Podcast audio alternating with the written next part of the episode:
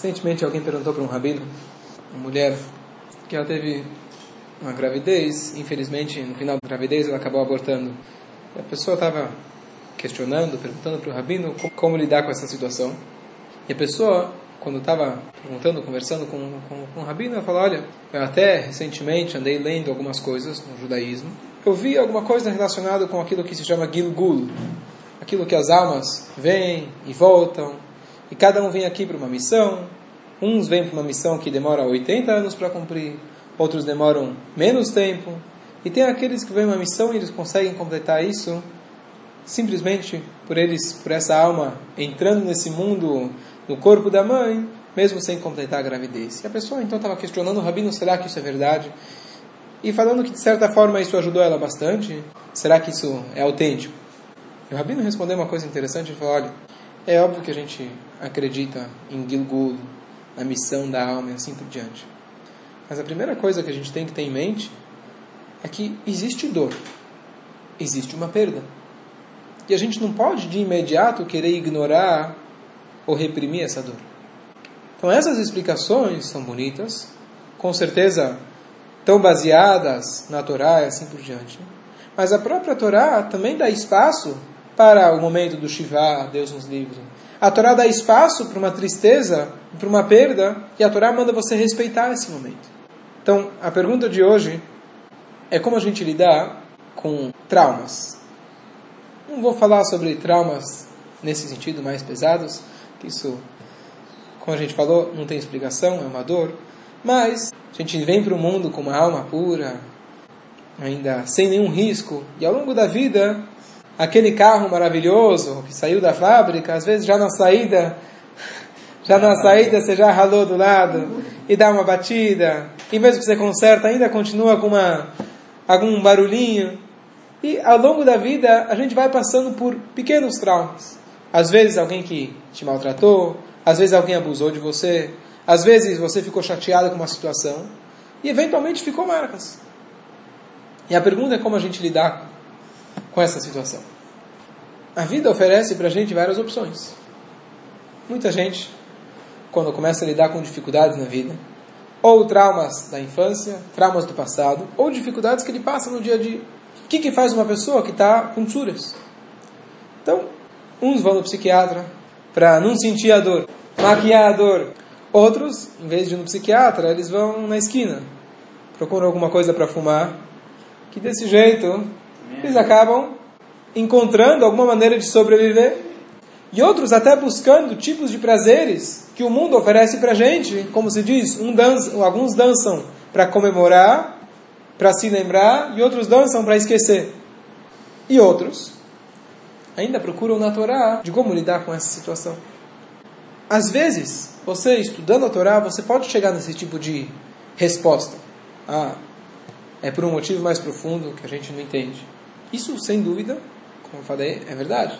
A gente estudou ao longo do Tânia muitas vezes, tudo que Deus faz é para o bem, a gente não entende, a gente só vê uma parte do, do jogo, do quebra-cabeça, e o, o jogo é maior, se você enxergasse a foto inteira, você ia entender esse milímetro e assim por diante. Tem aquela história clássica do Rav Zusha de Anipoli, aquele, uma pessoa que estava passando por muitas dificuldades financeiras, e ele foi para o mestre Magid Mesrit, e falou, o que, que eu faço? Ele falou, olha, procura o meu aluno, Rebzusha de Anipoli. Foi até Rebzusha, ele chega lá, ele vê que Rebzusha era uma pessoa muito especial, mas a casa dele não tinha nada, pobreza total e absoluta. Ele via que o homem estava feliz. E ele pergunta para o homem, fala, olha, me fala uma coisa, eu vim aqui perguntar para você, nosso mestre me orientou, estou passando por dificuldades financeiras, eu vejo que você aqui está com tanta dificuldade, como você consegue superar tudo isso?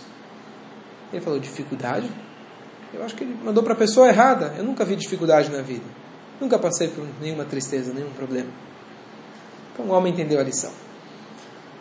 Só que essa história é muito bonita na teoria. Tem algumas pessoas que têm um nível de fé já também muito bem trabalhado, que eles realmente conseguem ver uma vida assim, onde apesar dos traumas, apesar dos problemas, apesar dos turas, eles conseguem relevar tudo isso, viver com a fé pura e saber que isso tudo dá para a gente esquecer e viver puramente com a fé. Mas concordam que não é todo mundo que consegue, e dependendo do que a pessoa passou, pelo menos nos primeiros instantes, não é, não é fácil você chegar nesse tipo de fé e nesse tipo de vida, onde você consegue, entre aspas, se drogar não com a bebida, mas se drogar com a droga melhor que existe, que é a Torá e a fé e assim por diante. Então, como a gente pode lidar, procurar alguma outra maneira da gente conseguir lidar com os traumas, com as dificuldades? Se a anestesia ainda não fez o efeito, que se Deus quiser, a pessoa com o tempo vai chegar nisso, mas como que a pessoa pode, enquanto ainda a pessoa não conseguiu superar um trauma, uma dor, uma perda, como que a pessoa pode lidar no dia a dia? Então, no próximo capítulo do Tânia, final do capítulo 33, o Alter Rebbe, ele traz uma coisa interessante. A gente vem estudando por muito tempo várias, várias formas da gente chegar na alegria. Mas no capítulo 29, o Alter Rebbe fala que uma pessoa que está com muito ego, ele tem que buscar, na verdade, quebrar esse ego. E depois, nos outros capítulos, ele fala sobre alegria. Então, ao término, a conclusão desses, de todos esses assuntos de alegria e tristeza, ele fala para a gente o seguinte: não é uma contradição. É possível que você esteja extremamente feliz por poder servir a Deus, porque tudo que Deus faz é para o bem. E ao mesmo tempo, você tem o teu coração quebrado em pedaços pela tua distância de Hashem, que eventualmente você pode ter feito ao longo do, ao longo do, tua jornada aqui na Terra. E ele fala, não é uma contradição, ele traz uma frase do Zohar que fala, Hedva liba eh, besitra da, significa, às vezes a pessoa pode ter alegria de um lado do coração e tristeza do outro lado do coração. Qual que é a explicação? Como é possível? Alegria e tristeza, você não tem como sentir os dois ao mesmo tempo. Ou você está alegre, pulando de alegria, ou você está triste. São, são dois sentimentos contrários. Mas ele fala o seguinte, baseado em tudo que a gente já vem estudando no Tânia, que o Yehudi não é um, ele é dois. Tem alma divina e alma animal. Então tem como você conviver com uma tristeza no lado, no lado do coração e alegria ao mesmo tempo. E pensando e analisando esse Tânia, ok, é interessante, é bonito, mas a pergunta é como a gente aplica isso na prática. Como você pode ter realmente, por um lado, ter tristeza e por outro lado, você ter alegria. Então tem uma Gemara o Talmud traz a origem, uma história que é a origem do costume judaico da gente quebrar um copo na hora do casamento. É conhecido o motivo, você primeiro no noivado você quebra o prato, na roupa você quebra o copo, e no casamento depois você quebra o pau. É o preparo. A origem que a Gemara traz, a Gemara traz duas histórias. Havia um casamento, e os sábios lá estão se alegrando demais. E o dono da festa percebeu que eles estavam saindo dos limites. E ele foi lá, então tem duas histórias quase idênticas. Uma história que ele foi lá, quebrou um copo que valia 400 us na frente deles, foi lá, jogou um copo no chão. E a segunda história é que ele pegou um copo de cristal branco, coisa super valiosa, e quebrou na frente deles. E o Tosfot lá ele traz, o comentarista, ele fala, daqui é a origem do costume judaico, você quebrar um copo numa cerimônia de casamento, na hora da roupa. E o que significa isso? Ainda, especialmente conforme muitos costumam, de justamente na hora que você quebra o copo, você grita Mazatov. Faz o seguinte, vamos fazer a, a roupa, vamos fazer a alegria. No final do casamento, você vai lá e quebra o copo. Ou no dia seguinte, ou antes. Porque justamente na hora que você está quebrando, está na hora do ápice da tua alegria, você vai lá e fala a frase Meshkachech Yerushalayim, Tishkach Yemeni, se eu esquecer de Jerusalém, que se esqueça a minha destra. Ok, eu entendo. Temos coisas a, a, ainda a, a, se lembrar de tristeza, mas não precisa ser nesse momento. Então aqui na verdade a gente vê o segredo do casamento, o segredo da alegria, o segredo, do segredo de você perpetuar a alegria. Então muitos pensam no dia a dia a pessoa fala eu quero ser feliz. E se eu tivesse menos tsuras, se eu tivesse menos desafios, eu seria mais feliz. Tem uma frase que diz o seguinte: Não é que se você tivesse menos desafios você seria mais feliz se você fosse mais feliz, você teria menos desafios. Não significa que não tem traumas, perdas, dificuldades. Mas o que significa, na verdade, é que nós dominamos a situação. E a gente tem como, apesar de estar conscientes, cientes que o copo está quebrado, apesar de tudo isso, eu quebro o copo e eu grito massa.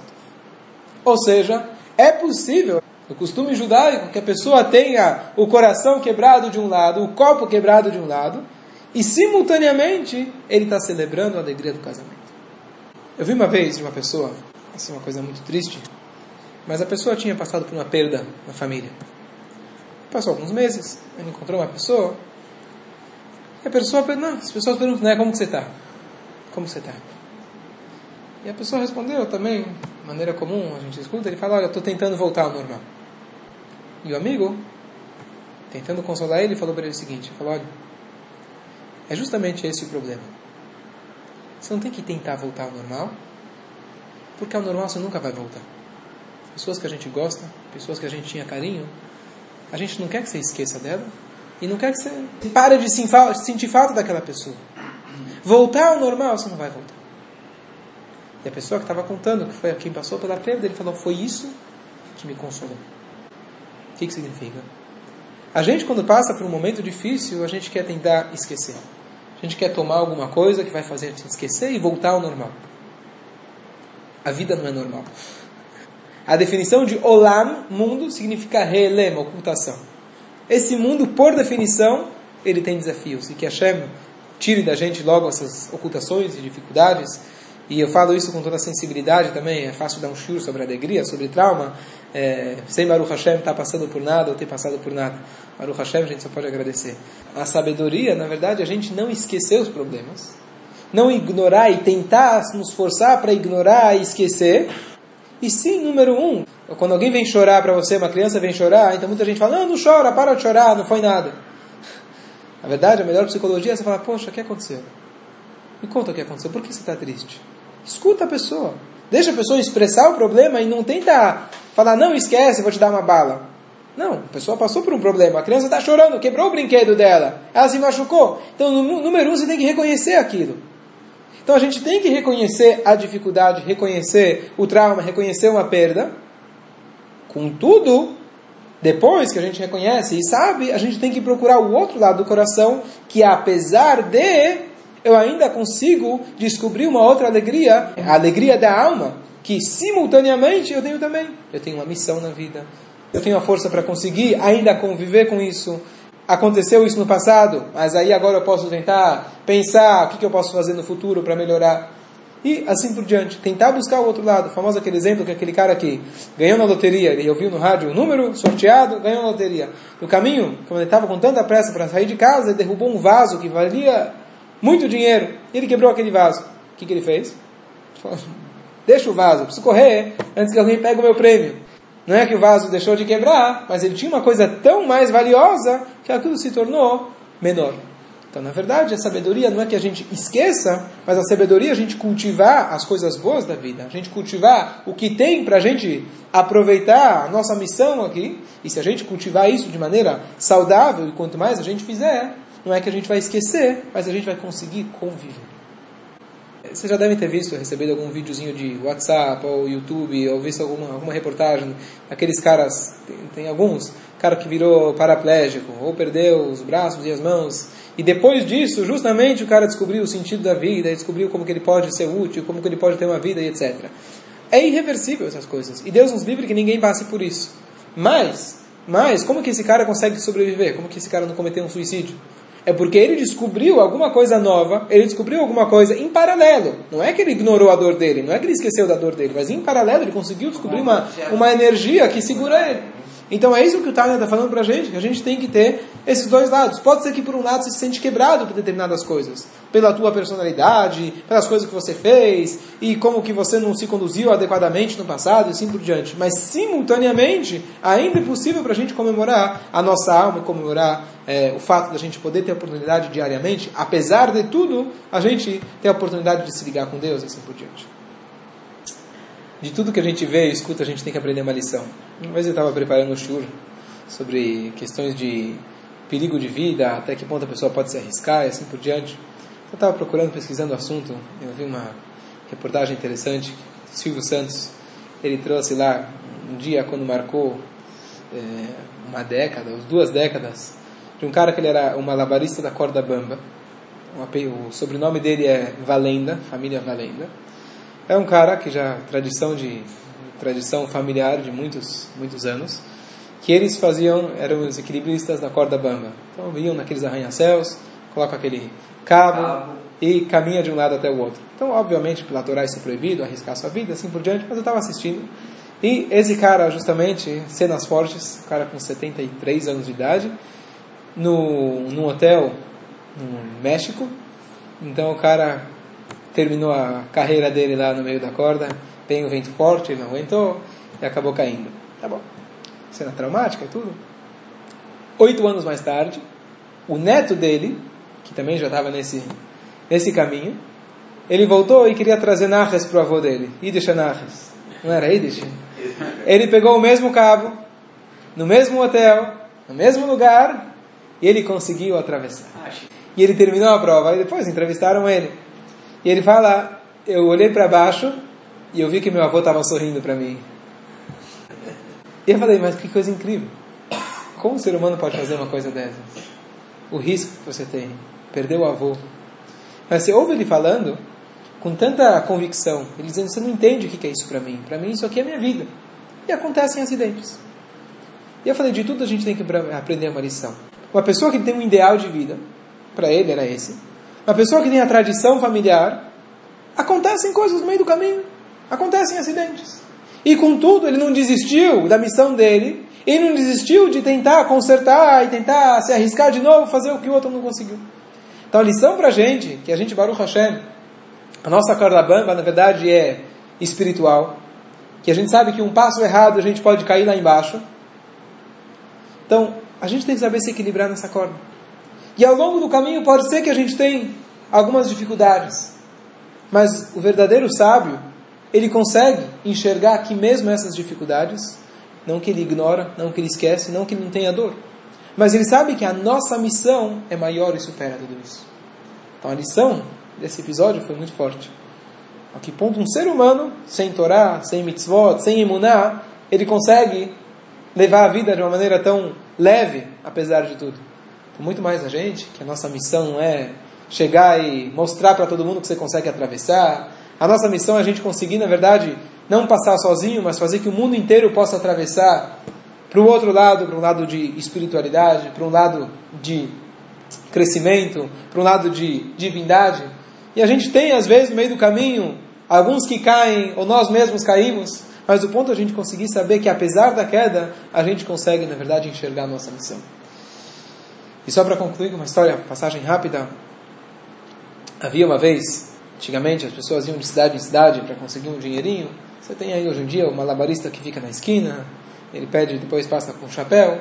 Então você tinha um cara que ele era um músico, e o músico ele sempre pegava alguém com ele que normalmente era um órfão, que nem o instrumento sabia tocar, que o, a função dele era, ele dava para ele 10, 15% da, das caixinhas, e a, a função dele na verdade era cativar o público. Então eles iam de cidade em cidade, e um tocava e o outro ia batendo palma, cativando o público. E um belo dia conta a anedota que aquele jovem órfão, ele se empolgou demais com a música e ele perdeu o ritmo. Para quem é músico, perder o ritmo é muito grave. Então, o músico olha para ele, dá um olhar e o cara está em outro. Dá um outro olhar, dá um cutucãozinho e o cara continua. Até que o cara para a música e dá um tapa na cara dele. Coitado do jovem menino, fica vermelho.